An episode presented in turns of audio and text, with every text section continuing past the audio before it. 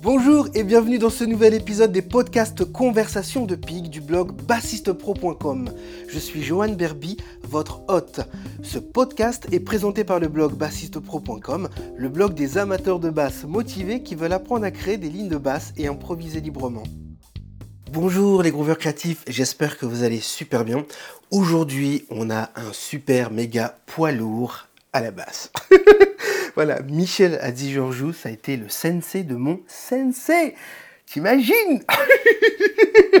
Voilà, j'ai pris des cours avec Eric Plantin quand j'ai commencé à jouer euh, de la basse il y a presque 20 ans pour la première fois. Et euh, du coup, je me rappelle déjà à l'époque que Eric me parlait de son sensei, il me disait Ah non, mais c'est incroyable tout ce qu'il sait faire, c'est phénoménal et tout ça. Et euh, quelques années après, quand j'ai commencé voilà, à vivre mon propre chemin, ma propre route. Je suis allé suivre de manière complètement clandestine des cours à, Bruxelles, voilà, au Conservatoire Royal. Et ce qui est cool, c'est que bah, Michel, il se prend pas la tête, euh, voilà, il vérifiait pas. Et tant qu'on ne perturbe pas la classe, voilà, je pouvais être là et j'écoutais. Et franchement, c'était tellement monstrueux. Alors je tiens à le remercier déjà pour ça. Et puis je tiens aussi à le remercier du fond du cœur voilà, d'avoir participé euh, à cet épisode. Parce que vraiment c'est un bassiste avec un talent incroyable, avec un sens du rythme et du groove et de l'improvisation vraiment terrible. C'est super, vraiment j'adore autant rythmiquement que mélodiquement, harmoniquement, l'indépendance, tout est monstrueux. Donc euh, si tu envie d'être inspiré à la basse et d'emmener ton, voilà, ton jeu de basse, ta ton groove au next level, écoute cet épisode et surtout fais-toi un cadeau. Écoute et applique, implémente les conseils de Michel. On se retrouve plus tard. Ciao. Bonjour, je m'appelle Michel Hatsi-Georgiou. Je suis d'origine grecque. Mes parents étaient de l'île de Rhodes, mais moi je suis né en Belgique. Euh, décembre 61. Voilà, alors mon parcours a commencé ben, justement avec mon papa qui gratouillait un peu la mandoline et je devais avoir 7 ou 8 ans. Et euh, je sais pas, puis il jouait très souvent euh, la mandoline au réveil. Hmm. Et donc un jour, j'ai attrapé la mandoline et j'ai joué, j'étais le premier surpris. Et puis évidemment, on m'a aiguillé tout de suite vers la musique grecque donc euh, qui est à très consonance arabe. D'accord. Et puis donc euh, j'ai reçu en cadeau euh, mon premier bouzouki. Je ne sais pas si vous avez vu le, film Zorba le grec. Non. c'est l'instrument, c'est l'instrument qui, qui, est sur le générique, quoi, hein, une composition de Mikis Theodorakis. Mais très vite, j'ai découvert Jimi Hendrix. Oh yeah. Euh, il était encore en vie d'ailleurs quand j'ai, découvert euh, ce bonhomme. D'ailleurs, j'avais flashé d'abord sur le poster. Je, trouvais que cet homme était, alors que j'avais jamais entendu une note, mais déjà la photo de Jimmy, ça m'avait déjà interpellé. Et, euh, et, puis bon, je me souviens, l'annonce de sa mort, ça, ça m'a quand même fait un choc. Je devais, oui, j'avais 8 ans et demi, hmm. et ça a bouleversé ma vie. Quoi. Vraiment. Et ça reste quand même euh, mon, je dirais, mon gourou numéro un. et ben, son super gourou. mais c'est un musicien extraordinaire. Il a fait bouger les choses, non seulement euh, guitaristiquement, mais euh, tous les artistes qu'on voit. mais après, oui, enfin, je dis, quand je, quand je vois Prince, déjà, il s'est beaucoup inspiré non seulement musicalement, euh, sa manière de jouer la guitare, etc., son côté sexy et tout, mais mm. tout ça, ça vient de Jimmy, quoi. c'est vraiment le gars qui a, qui a ouvert les grandes portes comme ça. Mm. Et comment tu es? Ah, je crois que ça bug. Ah voilà. Ah. Je n'ai pas entendu. Je disais du coup, comment tu as été euh, amené à, à choisir la basse? C'est des rencontres c'est des rencontres. Tout mon parcours musical, c'est un parcours de vie, au fait. On rencontre des gens avec qui on lit de sympathie et, euh, qui m'emmènent dans des univers musicaux comme ça. Donc la basse, on m'a un peu obligé à jouer de la basse parce que à l'époque, les bassistes étaient rares. Tout le monde mmh. voulait être soliste, jouer de la guitare, euh, etc. Et les bassistes, c'était vraiment une denrée rare. D'accord. Il y avait un groupe à Charleroi, ma ville natale, euh, qui faisait déjà un peu du jazz rock. C'était un peu, bon voilà, les années 70, quoi. Mhm. Et euh, leur bassiste euh, était parti faire son service militaire. Et ils étaient en quête d'un bassiste. Ils avaient entendu parler de moi. J'avais 12 ans. Alors ils venaient me chercher à l'école, ils m'offraient des bonbons. et donc ils m'ont, ils m'ont entraîné dans leur salle de répétition. Ils m'ont collé une basse dans les mains et moi j'étais là, ouais, mais moi je suis pas bassiste, nanani, nanana. Enfin bon, finalement, j'aimais bien, j'aimais bien leur musique. Et en une après-midi, j'ai appris le répertoire et je suis devenu bassiste. Et puis, encore une fois, du fait qu'il n'y avait pas énormément de bassistes, on a commencé à m'appeler de plus en plus. Hmm. Et, puis, et puis après, voilà, j'ai découvert l'autre grand maître qui, qui, pour moi, a fait aussi grand que Jimi Hendrix, c'est Jaco Pastorius. Hmm. Et donc, quand j'ai entendu euh, son premier album solo et puis euh, ce qu'il faisait déjà avec Weather Report, avec Johnny Mitchell, avec Pat Metheny. Hmm. Ça a été le deuxième grand choc de ma vie. Et là, j'ai beaucoup plus cru à la basse, au fait. Euh, et, donc voilà, je me suis attelé et j'ai travaillé, travaillé, travaillé. Et puis. Et puis de fil en aiguille, tu rencontres d'autres gens. Et, et puis j'ai rencontré un autre personnage très, très, très important dans ma vie. J'avais 21 ans. C'est Toots Stillmans. Oh, yes. Plus grand joueur d'harmonica. Et donc, euh, j'ai joué pendant plus de 20 ans avec lui. Il m'a fait confiance. Je jouais pas. Enfin, je commençais à jouer un peu les standards, à découvrir le jazz classique et tout. Mm m'avait fait découvrir un, ami batteur qui faisait partie du groupe Sariana, Frank Van Der Steen. M'a fait découvrir euh, ce monde merveilleux du jazz. Euh, Coltrane, Miles, Mingus, Monk, tous ces grands créateurs et puis un jour, euh, j'ai croisé la route de Toots et il m'a pris avec lui. Et, c'était une expérience non seulement très, très, très riche musicalement, mais aussi humaine. Oui, j'imagine. Et, puis, et puis, bon, voilà, comme j'aime, j'aime, j'aime toutes les musiques, au fait. Et, euh, et donc, j'aime beaucoup le rock, je joue encore de la guitare, je joue de la batterie, je, je, enfin, je touche à, à beaucoup de musique comme ça. Hum. Bah, ça revient à, la prochaine question, du coup. Tu as un groupe qui s'appelle euh, Akamoon et qui, euh, pour moi, est un des meilleurs groupes euh, vraiment de, métissage musical en Europe. Et j'adore vraiment la démarche artistique, la complexité rythmique, mélodique, harmonique avec laquelle vous concevez de la musique. Est-ce que tu pourrais nous parler de ça, justement, des influences et des projets d'Akamoon? Comment, avec Akamoon, on peut faire, par exemple, de la musique de Pygmée, ensuite un répertoire, un projet sur la musique euh, arabe, si je dis pas de bêtises, j'avais cru voir ça. Oui, on a, fait des projets. C'est ça. Mais avant tout, c'est la force de, du compositeur, qui est Fabrice Cassol, qui, qui n'arrête pas de travailler. Là, notre dernier album est basé sur une composition de Beethoven, okay. opus 111, c'est la sonate numéro 32. Et euh, on entend vraiment, c'est le commencement du jazz, quelque part, cette œuvre. Mm. Et donc Fabrizio a de nouveau fait un travail sur, euh, sur, sur cette composition de Beethoven. Et, euh, et, dans ce projet, en fait, on est un trio de base, mm-hmm. donc saxophone, basse, batterie.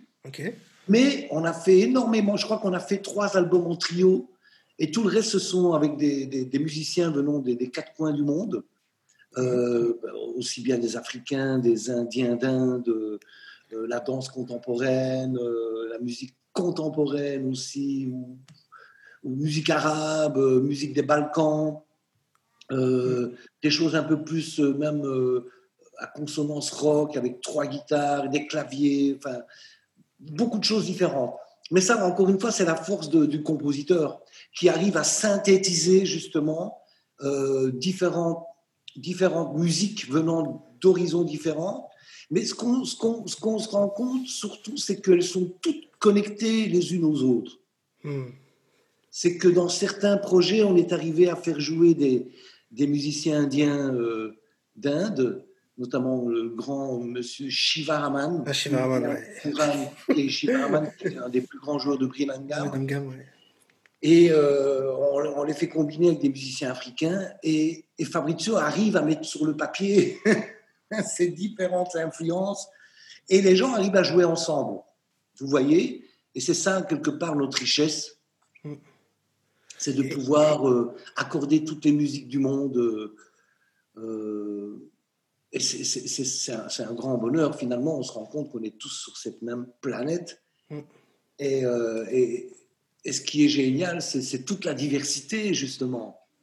C'est qu'il n'y a pas que une forme d'être humain euh, bien particulière. non, il y en a plein, il y a toutes les variations. Et c'est ça qui est génial. Il y a encore beaucoup de monde qui n'ont pas compris cette richesse, justement, et qui essaient de d'y aller d'aller contre ça. Mais c'est pas possible. Il faut laisser il faut laisser s'exprimer cette différence justement.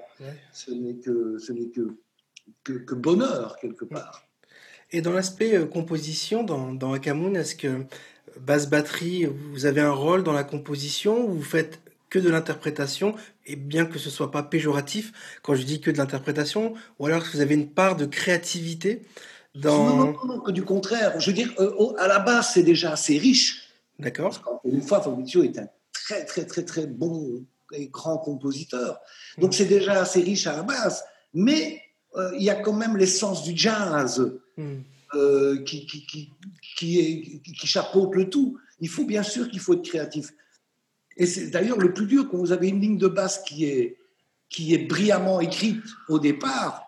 C'est souvent très difficile d'en sortir. D'en sortir, oui, ça c'est vrai. ça c'est clair. Mais euh, on s'efforce de le faire. C'est vraiment, c'est l'essence du jazz et l'essence, je dirais, des musiques improvisées, parce que même dans le rock, c'est pareil. J'écoutais encore une interview de Led Zeppelin il n'y a pas très longtemps, et ils avaient la même approche. Bien sûr, ils faisaient des albums qui se vendaient, etc. Mais euh, quand, une fois qu'ils étaient sur scène, ils expérimentaient et, ils improvisaient beaucoup, en fait. Et, euh, et, du coup, comment tu, tu arrives à, à, manager facilement euh, des rythmes impairs, des polyrythmies, jouer des lignes de basse en 11 temps, en 15 temps. Est-ce que tu pourrais nous parler de ça? Parce que quand on écoute Akamoun pour la première fois et qu'on n'a pas l'habitude, tu vois, de, d'entendre des mesures impaires, des mesures symétriques, tu vois, que, comment, comment on pourrait pour un bassiste amateur, tu vois, comment tu, tu, tu, aborderais ça en fait pour la première fois? Tu dirais, bah, tiens, écoute la basse, écoute la grosse caisse, ou euh, essaye de, de, faire ce que tu peux, débrouille-toi.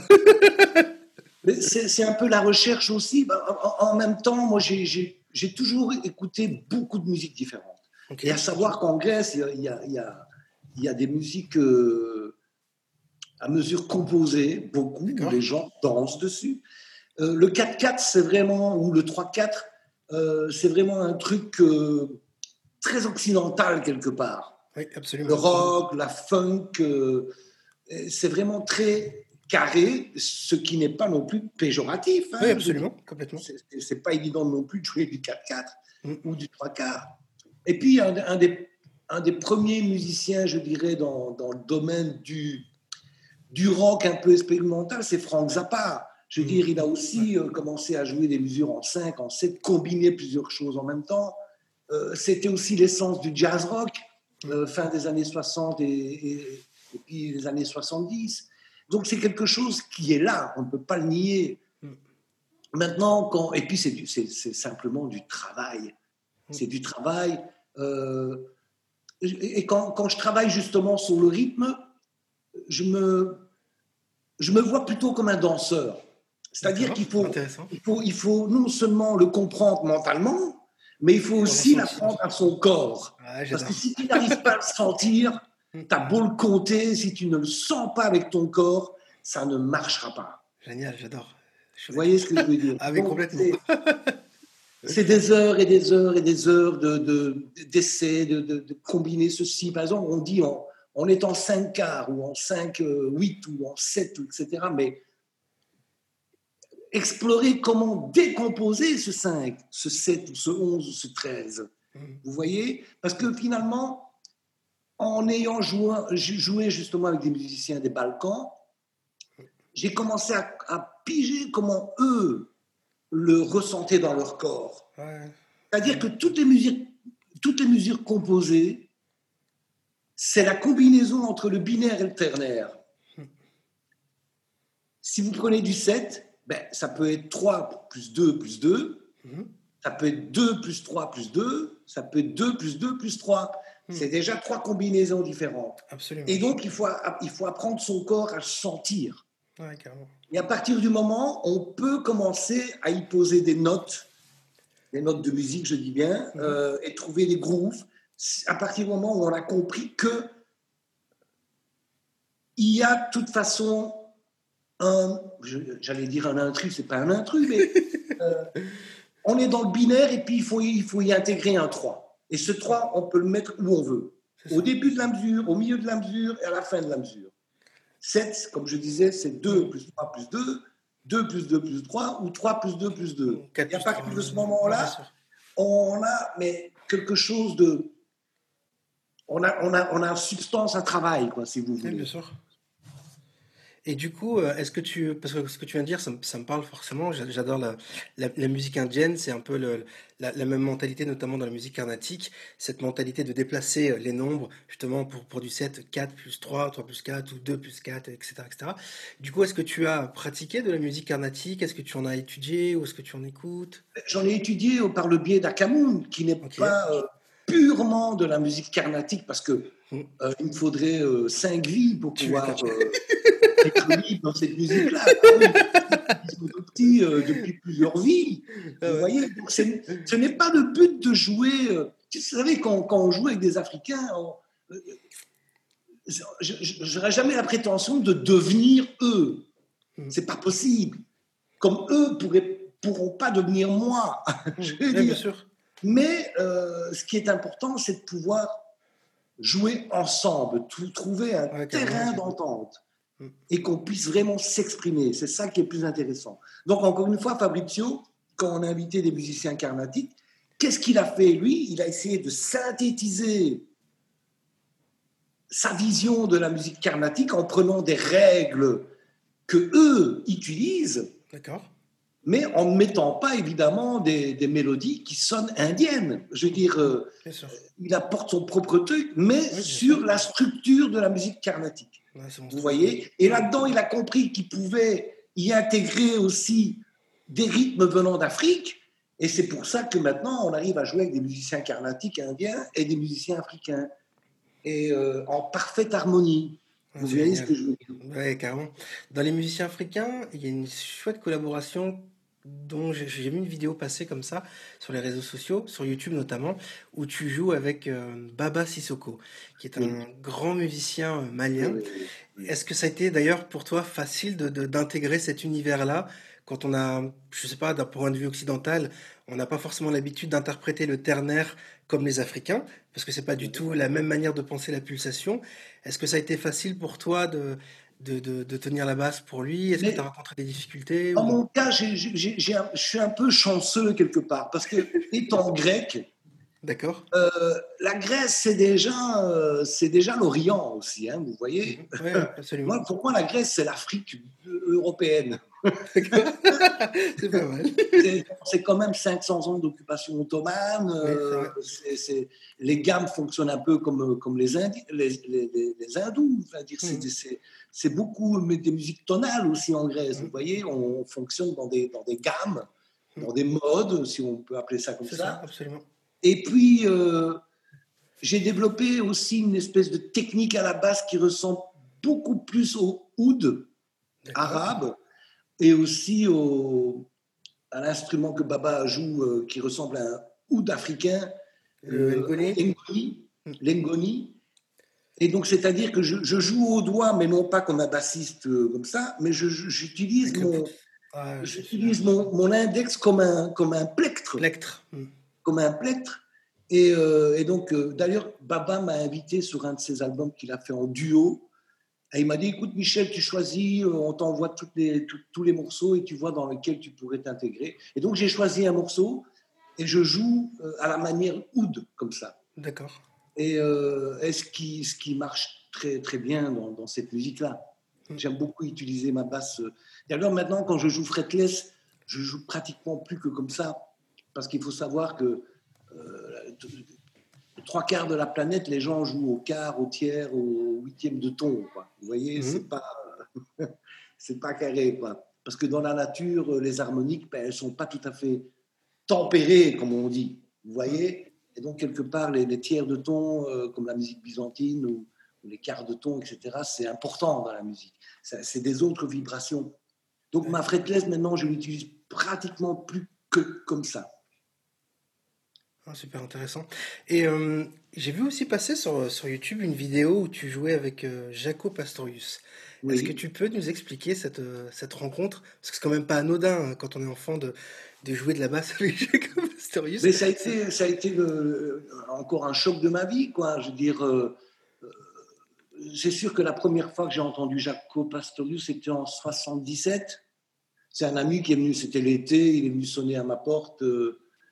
11 heures du matin, je dormais encore, euh, et puis il m'a fait ah, Salut Mich, euh, tu connais Jaco Pastorius J'étais qui? Non, il avait euh, le premier album solo de Jaco, quoi. Bon, à l'époque, il n'y avait pas Internet, hein. bon, voilà, donc les informations n'arrivaient pas, pas instantanément. Exactement. et puis bon, je vais lui ouvrir la porte, je fais un café, machin, et puis on monte dans ma chambre, j'avais le, le pick-up il met ce disque et il commence. J'entends Don Ali. je, me suis dit, mais c'est quoi ce truc? Mm. J'ai eu de la fièvre pendant trois jours. J'imagine bien. le, disque, il est resté quatre ans sur ma platine. J'ai dû même en racheter parce que je les usais, quoi. Vous voyez? Et, puis, j'ai commencé à rêver de lui. Je disais à mes potes, putain, j'ai rêvé de Jaco. Ouais, mais peut-être qu'un jour, tu, tu, joueras avec lui. Et puis moi, j'ai dit, mais non, c'est pas possible, c'est rare. Ah, et puis, j'ai rencontré toutes, c'était en 83, j'avais 21 ans, et il venait d'enregistrer avec, avec Jaco. D'accord.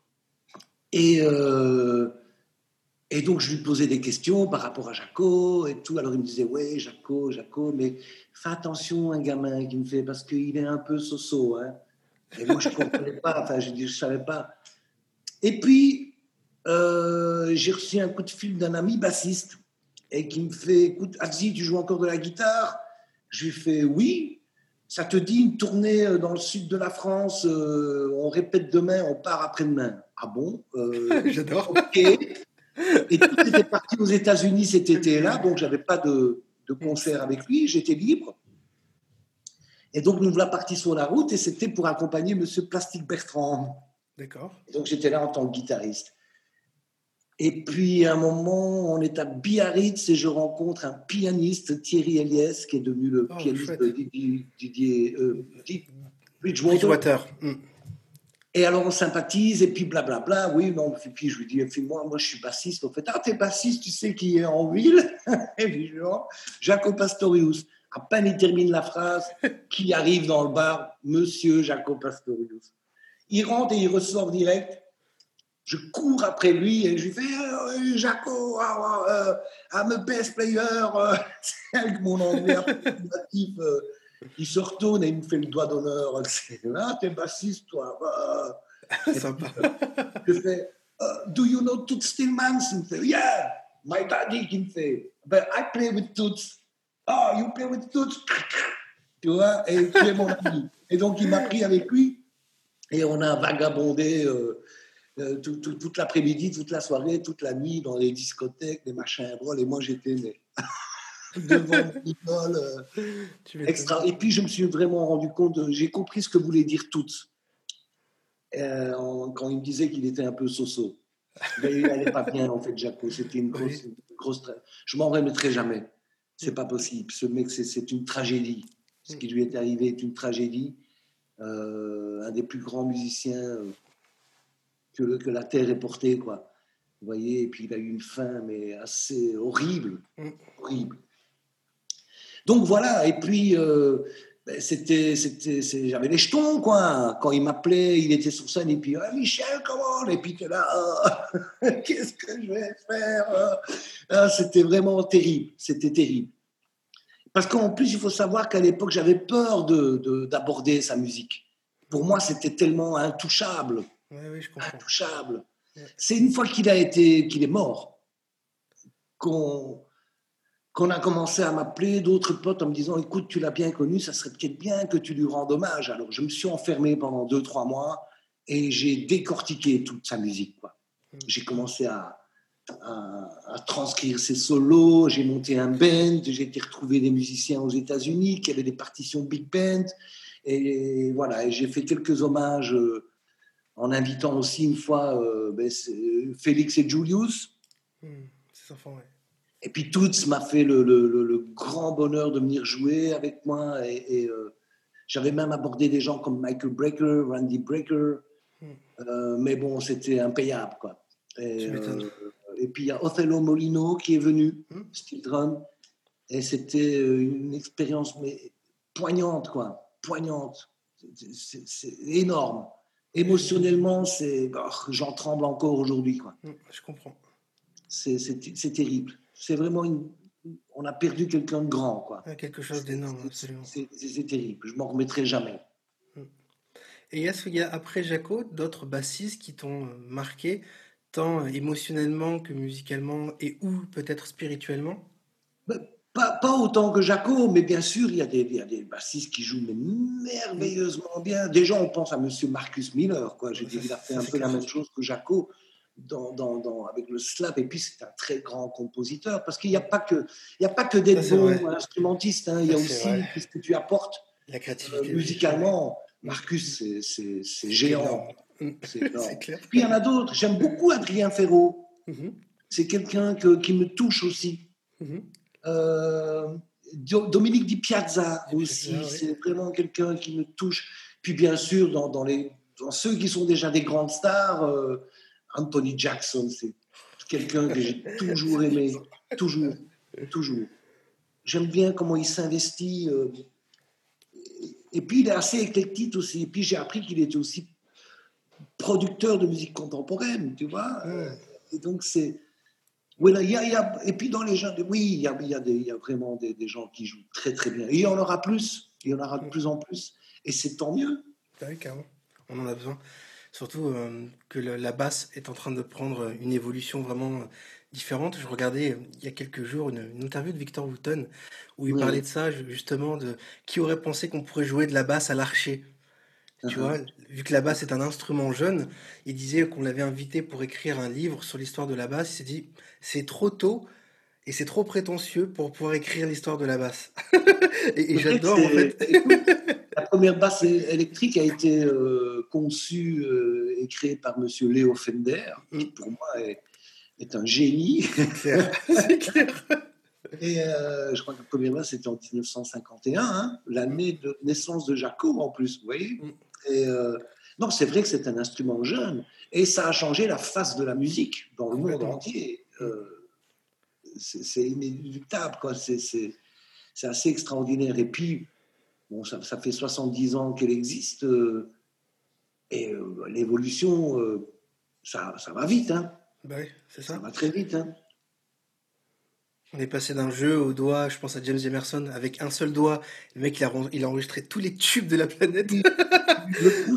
sur, les vieilles Fender, sur les vieilles Fender, là, je vois ma télécaster, il y a le repose-doigt qui est plutôt vers le bas de pickguard. Et je me suis toujours demandé, mais comment ça se fait qu'il ne devrait pas être posé là, il devrait être posé en haut pour poser le pouce dessus. Hmm. Mais non, parce qu'en fait, il gardait le, il gardait le cendrier, comme on dit, le cache. Et puis, ils, accrochaient leur, leur, leur, doigt sur le. Ça, c'est le. Sur le, repas. Ils l'accrochaient comme ça et ils jouaient au pouce. Hmm. si on voit, ils jouaient au pouce, comme ça. Et puis, plus tard, ils l'ont mis en haut. Enfin, bon, peu importe. Mais c'est vrai qu'il y, y, a plein de techniques. Hein, plein. Et puis maintenant, il y a des gens qui jouent aussi en tapping. Euh. C'est ça mais tout est bien du moment qu'on. Il faut servir. Vous savez, ce, n'est qu'un instrument. Hein, il faut servir la musique. Quoi. on est bien d'accord. Ben oui. Et quels sont du coup tes, euh, tes prochains projets? Euh, Enfin, Est-ce que tu en as même en période de, pandémie? J'imagine que oui, un musicien comme, ça, comme toi. Tout s'est arrêté il y a six mois pour nous. J'ai fait, mon, fait mon premier concert dimanche dernier. Euh, notre premier concert après la sortie de notre, notre album à Cameroun, notamment avec un chanteur africain, mhm. Congo, Freddy Massamba. Ah ok, très bien, chanteur des tambours de Brazzaville. Très bien. Euh, il y a un accordéoniste portugais euh, assez extraordinaire, Joao Baradas. Euh, Fabien Fiorini au piano, qui a déjà collaboré avec Akamu plusieurs fois. Et puis le trio de base, hein, Fabrizio Cassol au sax, composition, hmm. Stéphane Galland et moi-même. Et, et, donc on a fait notre premier concert dimanche dernier. Et maintenant, on a d'autres concerts prévus en Belgique, mais là, c'est en train de se, se refermer encore euh, à cause de cette pandémie et mm. on ne sait pas trop où ça va aller, au fait. Même les cours, parce que je suis professeur au conservatoire, tout s'est arrêté. Même je donne cours en Italie aussi, tout s'est arrêté, vous voyez. Mm. Sinon, j'ai un, un, projet aussi avec David Links, chanteur oh, belge qui vit à Paris depuis des années. Euh, finalement, notre, album est sorti. Et là aussi, on avait plusieurs concerts qui, qui, ont, qui ont, été euh, annulés ou en tout cas reportés, mais on ne sait pas quand exactement. Puis je joue pas mal avec. Euh, il y a un autre album qui va bientôt être en chantier avec Monsieur Chris Dane, qui est un chanteur belge. Et c'est plutôt dans le domaine de, du rock pop, vous voyez. J'aime beaucoup ça aussi. Et euh, j'ai déjà collaboré avec lui sur plusieurs albums. Euh, et donc voilà, j'attends avec impatience. Demain, il y a le claviériste euh, producteur qui, qui, vient à la maison. Et on va un peu parler de comment on va débuter ce, ce, nouvel album. Chouette. Sinon, voilà, c'est un, peu, c'est un peu à la demande. Je joue aussi en solo ou en duo avec Stéphane Galland. Normalement, on a un concert prévu le 11 septembre ici à Bruxelles, en espérant que, que ça va être Croisons les doigts. Mais voilà, quoi, tout est un peu dur en ce moment. Quoi. Absolument. Et est-ce que tu prévois de, de basculer une partie de ton activité en ligne ou pas? Est-ce que c'est prévu C'est envisageable ou... Euh, j'ai un peu du mal avec ça, parce que même euh, par rapport aux... Déjà les cours, euh, j'ai essayé de continuer à donner des cours, notamment avec mes élèves en Italie et puis mes élèves d'ici à Bruxelles. C'est pas la même chose. Hmm. C'est pas la même chose. Il y a, il y a quand même un, il y a un écran entre nous. c'est le cas de le dire. Moi, j'aime bien la proximité. Il faut, faut sentir les choses. Il faut, vous voyez, c'est. Et puis avec cet écran, c'est un peu, c'est un peu difficile. Maintenant, les concerts, euh, ben, pour moi, la, pour moi, la, musique, c'est les concerts, c'est la scène. Il n'y a rien à faire. Ça ne remplacera jamais. Euh, enfin, l'écran ne remplacera jamais ça. Parce que tu as, beau voir le public, mais c'est toujours au travers de cet écran et finalement, c'est assez stérile. Hmm. Il n'y a pas beaucoup de vibrations qui passent au travers tout ça, vous voyez? Hmm. Et c'est un peu dommage. Oui, c'est sûr. Eh bien, voilà. Euh, petite dernière question. Qu'est-ce que tu recommanderais à un, bassiste qui veut se lancer euh, il veut se lancer aujourd'hui, voilà, il veut faire de, faire de la basse en pleine période de pandémie, et euh, il n'a pas accès, par exemple, à tes cours, justement, comme tu viens de l'évoquer, en, présentiel. Qu'est-ce que tu lui recommanderais par exemple, est-ce qu'il peut te contacter via Skype pour des cours, même si tu n'aimes pas les écrans Ou est-ce que tu lui recommanderais d'écouter les albums d'Akamoun Je pourrais toujours lui donner des conseils. Maintenant, il doit écouter son cœur. Vous voyez? Il doit écouter son cœur parce que quand, quand, quand on a euh, un amour qui arrive, il y a une graine qui, est mise en toi, ben, il faut l'arroser. Il n'y a que toi, c'était ton propre jardinier quelque part. Mhm. Vous voyez euh, Moi, j'ai pas fait d'école non plus. Hein, vous savez, j'ai peut-être été à un stage ou deux, mais pas plus. Vous mhm. voyez Mais j'apprends toujours. Maintenant, on a, on, a, on a cet outil qui est magnifique, c'est YouTube. Vous allez même pour la cuisine, pour, pour, planter un clou, vous allez voir, il y a des gens qui vous expliquent ça bien. Maintenant, il doit, il doit écouter son cœur. Pourquoi il vibre? Pourquoi moi j'ai vibré euh, sur l'image de Jimi Hendrix et puis sa musique? Euh, Ça, je ne sais pas. J'ai pas été à l'école pour qu'on me, dise, pour qu'on, me dise que Jimi Hendrix était bon. bien sûr. Je l'ai, je, l'ai, je l'ai appris par moi-même. Je veux dire, c'est, des histoires d'amour, tout ça, vous savez. Est-ce qu'on va à l'école euh, pour apprendre à aimer euh, Je ne pense pas. Non, je pense pas non plus. on, est, on, est, on est vibratoire et il faut, il faut écouter soi-même. Maintenant, si, si un gars il veut vraiment jouer, euh, devenir le plus grand technicien du monde, le bassiste le plus rapide de l'Ouest, je ne sais pas. Moi, moi j'écoute Marcus Miller et c'est rare quand il fait des phrases rapides, hein, quelque part. Tout est dans le groove. Et le son. Quoi.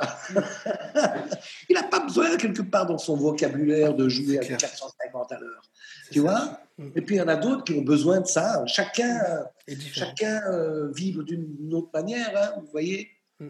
Mais bon, bien sûr qu'ils peuvent toujours me contacter si je peux les aider, si je peux leur. leur, leur je sais pas moi, leur leur faire comprendre certaines choses, euh, même malgré moi, parce que je n'ai pas la science infuse non plus. c'est encore une question de partage. Encore une fois, je le répète, tout mon parcours musical, ce sont des rencontres. Un point, c'est tout. Et ça m'arrive même de faire du musette parce que je rencontre un accordéoniste avec ah, qui Et c'est une musique noble.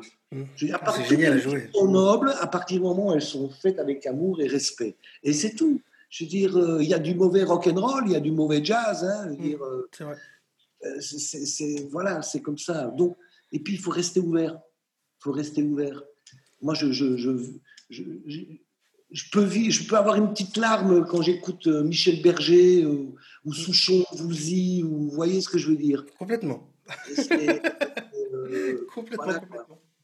J'ai écouté Pink Floyd l'autre fois et je me suis dit, mais putain, les harmonies, mais c'est vraiment, c'est vraiment comme, comme, comme, certaines chansons françaises, quoi. Hmm. Les Beatles, c'est pareil, sauf que c'est en anglais, etc. Mais vous décortiquez un peu euh, les harmonies, ben, c'est pareil que ce qu'a ce que, ce qu'a fait euh, Berger, ou euh, vous voyez ce que je veux dire? C'est le même langage. Génial. Le même langage. eh bien, je te remercie euh, beaucoup, euh, Michel, moi, pour cette conversation.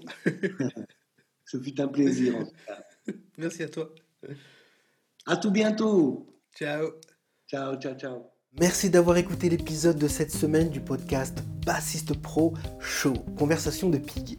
Si les informations de nos conversations et entretiens hebdomadaires vous ont aidé à la basse, eh rendez-vous sur iTunes, abonnez-vous à l'émission et s'il vous plaît, laissez-nous un avis honnête. Parce que vos commentaires et vos retours nous aideront non seulement à continuer à fournir un contenu formidable et utile, mais ils nous aideront également à atteindre des amateurs de basse motivés encore plus incroyables comme vous. Et en plus, eh bien, je pourrai lire vos commentaires dans un prochain épisode pour vous remercier chaleureusement de vive voix. Voilà, l'épisode est terminé. Je vous remercie du fond du cœur d'avoir écouté ce nouvel épisode de Conversation Pig. Donc on se donne rendez-vous sur le blog bassistepro.com ou encore dans l'université Groove Lac Pig pour ceux qui sont inscrits dans l'université Groove Lac Pig. Et d'ici là, bonne écoute, bon groove et ouh, groove like a pig.